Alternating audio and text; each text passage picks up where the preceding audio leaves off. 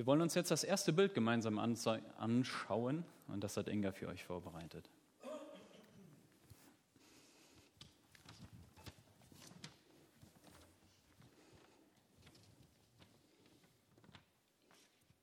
Genau. Ähm, das erste Bild da vorne links. Ähm, Rechts. da, Nee, sorry, das recht links. je nachdem, von wo man sieht. Genau. Ähm, da sieht man Jesus im Garten Gethsemane. Und äh, wie vielleicht viele von euch wissen, sind mit ihm da drei Jünger, ähm, die Wache halten sollen, während er betet. Ähm, dazu steht der Bibeltext in Markus 14, Vers 32 bis 37. Jesus und seine Jünger kamen an eine Stelle am Ölberg, die Gethsemane hieß. Dort sagte er zu ihnen, Setzt euch hier hin und wartet, bis ich gebetet habe. Petrus, ja Jakobus und Johannes jedoch nahm er mit. Vor Angst geplagt, sagte er zu ihnen, Meine Seele ist zu Tode betrübt, bleibt hier und wacht. Er selbst ging noch ein paar Schritte weiter, warf sich zu Boden und bat Gott, die Leidenstunde, wenn, er, wenn es möglich wäre, an ihm vorbeigehen zu lassen. Aber Vater, sagte er, als alles ist dir möglich, lass diesen bitteren Kelch an mir vorbeigehen, aber nicht wie ich will, sondern wie du willst. Als er zu den Jüngern zurückkam, schliefen sie. Da sagte er zu Petrus, Simon, du schläfst? Konntest du nicht einmal eine einzige Stunde wach bleiben? Genau. Ähm, jetzt gucken wir ein bisschen in, Bibel, in die Bibelstelle rein. Und zuerst möchte ich darauf gucken, wie Jesus in der Situation so drauf war. Ähm, da steht drin, dass er von Angst geplagt war. Er sagte, meine Seele ist zu Tode betrübt. Und er warf sich beim Beten zu Boden und bat Gott, diese Leidensstunde an ihm vorbeigehen zu lassen. Ähm, als er gebetet hat, sagte er zu Petrus, äh, konntest du nicht einmal eine einzige Stunde wach bleiben? Daran können wir sehen, dass Jesus hier Einsamkeit und Verlassenheit äh, erleidet und Enttäuschung durch die Jünger erfährt. Er sucht um Hilfe und fragt sich, ist da jemand? Ist da wenigstens einer, der mit mir wacht, der mir beisteht? Aber er findet niemanden. Äh, selbst seine engsten Freunde lässt er, lassen ihn im Stich. Ähm, von den Jüngern oder zu den Jüngern Petrus, Jakobus und Johannes sagt er, bleibt hier und wacht. Das hätte Jesus in diesem Moment von den Jüngern gebraucht. Aber Jesus betet, als er diese Verlassenheit und diese Verzweiflung fühlt.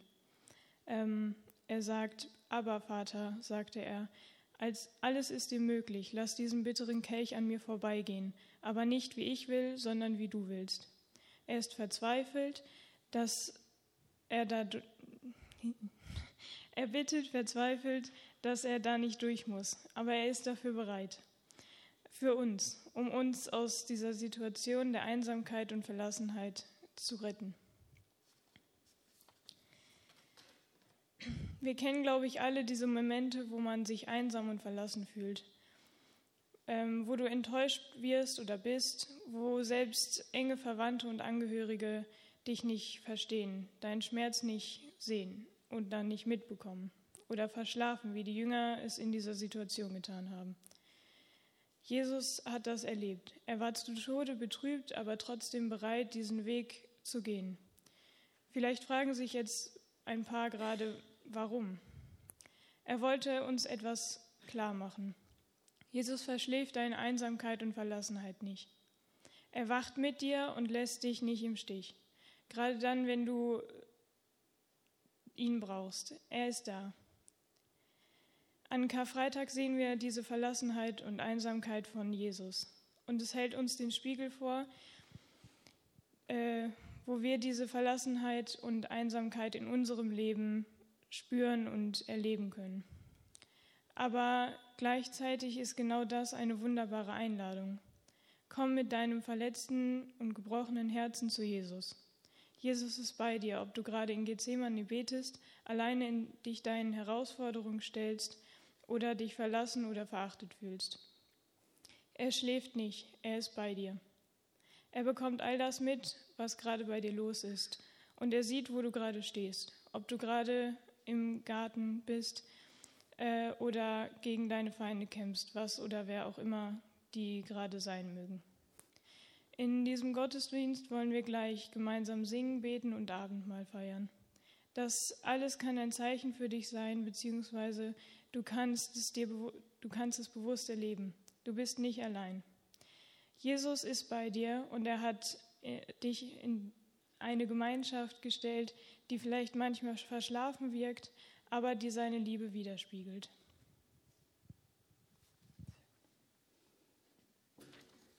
Danke dir. Wir schauen uns nun das zweite Bild einmal an. Auf dem zweiten Bild seht ihr oben den äh, lieben Pilatus und unten den Jesus, der ähm, gefesselt ist. Und das Bild ist klar aufgeteilt zwischen den Handelnden, den Machthabern oben Pilatus und den ausgelieferten Jesus unten, der unterwürfig ist, der gefesselt ist und der dort auch mit gesenktem Blick sitzt. Das Bild ist, wie gesagt, klar zwischen den Handelnden und starken Pilatus und den ausgelieferten Jesus eingeteilt. Aber lasst uns mal einen Blick in den Bibeltext werfen, der dazu passt. Gleich bei Tagesanbruch, nachdem der gesamte Hohe Rat, die führenden Priester und die Ältesten und die Schriftgelehrten über das weitere Vorgehen beraten hatten, ließen sie Jesus fesseln und abführen und übergaben ihn Pilatus. Pilatus aber fragte ihn, bist du der König der Juden?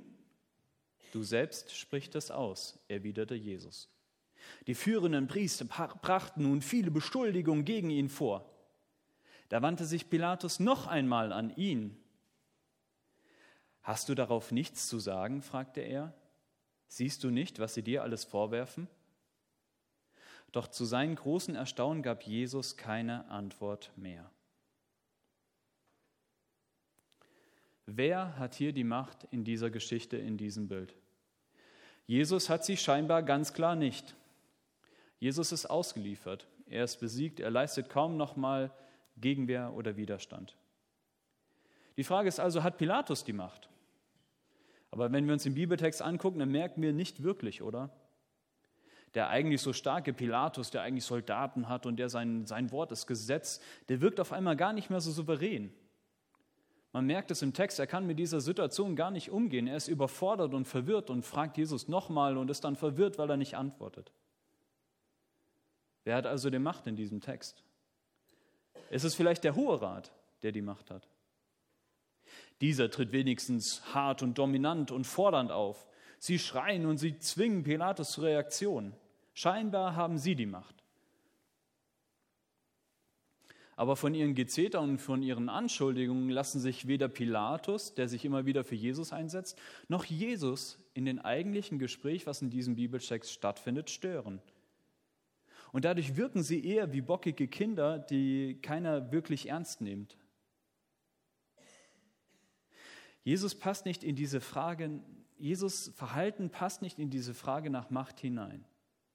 Eigentlich würden wir davon ausgehen, dass er, ja, dass er entweder zornig zurückbrillen würde oder er würde sich ganz in seine Opferrolle zurückziehen. Aber er tritt, obwohl er nichts sagt, tritt er trotzdem als der Mächtige, als der Starke in dieser Geschichte auf. Er ist souverän.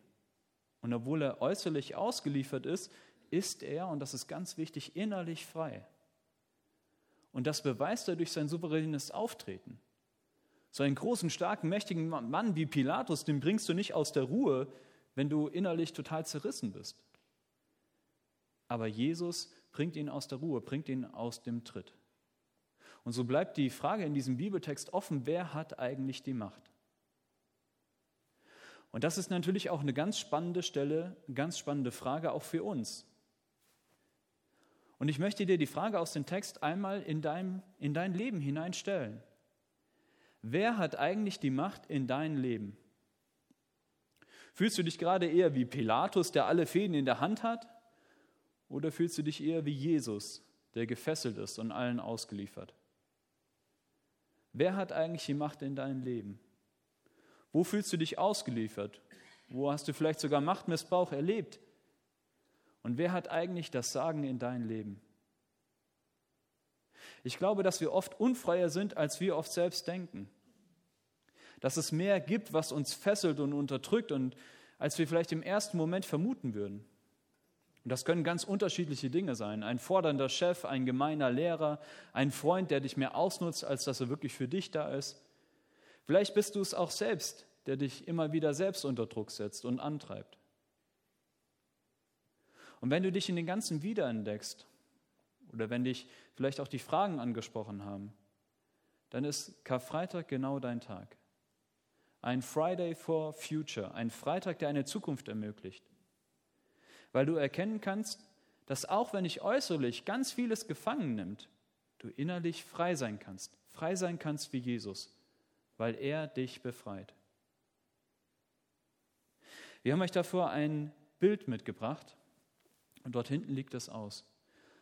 Auf dem Bild ist eine Krone zu sehen und passend zu Karfreitag ist es auf der einen Seite des Bildes ist es eine Dornenkrone und auf der anderen Seite des Bildes ist es eine echte Krone. Und genau das ist die Botschaft, die Jesus für uns an Karfreitag hat. Egal, was dich niederdrückt, wofür die Dornenkrone in deinem Leben auch gerade steht, Jesus verspricht uns, dass er sie in eine echte Krone verwandelt, die einen nicht mehr piekst und niederdrückt, sondern die einen wieder Ehre und Würde auch wieder zurückgibt. Jesu Versprechen an uns ist, dass er uns von allem Druck befreit, dass er uns von aller fremder Macht rettet und uns ein neues Leben in der Freiheit schenkt. Wir haben deswegen dort hinten eine Station für euch vorbereitet. Dort liegen Zettel und Stifte bereit und auch kleine Pins. Und die Einladung ist, dass ihr nachher in der Lobpreiszeit, dass ihr einfach die Dinge ans Kreuz bringt, die euch gerade vielleicht fesseln, die euch zurückhalten, die euch vielleicht auch die Kraft rauben. Und ihr könnt es aufschreiben und ihr könnt es ans Kreuz pinnen.